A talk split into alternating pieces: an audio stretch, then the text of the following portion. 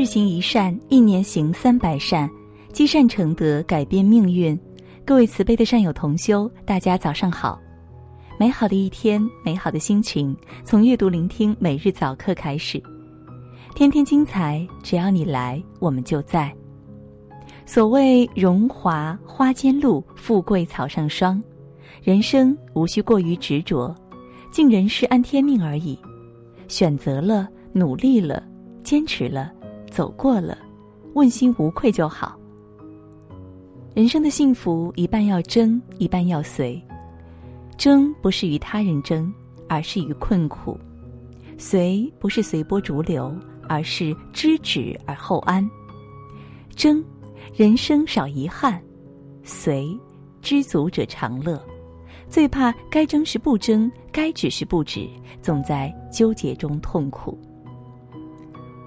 古时候有个书生和未婚妻约好在固定的时间成亲，可到了那一天，他的未婚妻却嫁给了别人。这件事儿让书生很受打击，他很伤心，并从此一病不起。一位云游的僧人路过书生所在的村庄，听人说了这个情况，就决定点化一下他。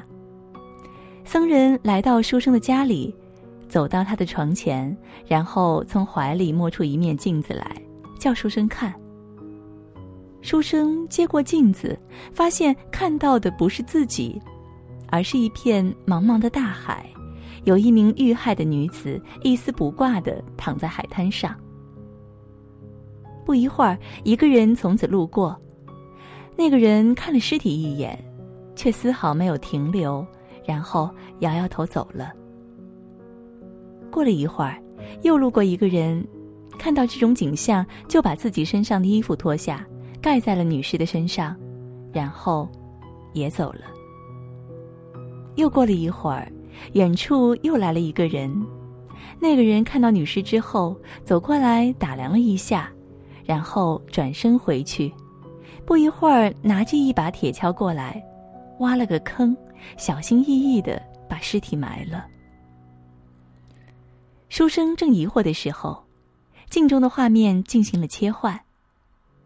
这时，书生看到自己的未婚妻在洞房花烛夜被她的丈夫掀起了盖头，二人脸上都洋溢着幸福的微笑。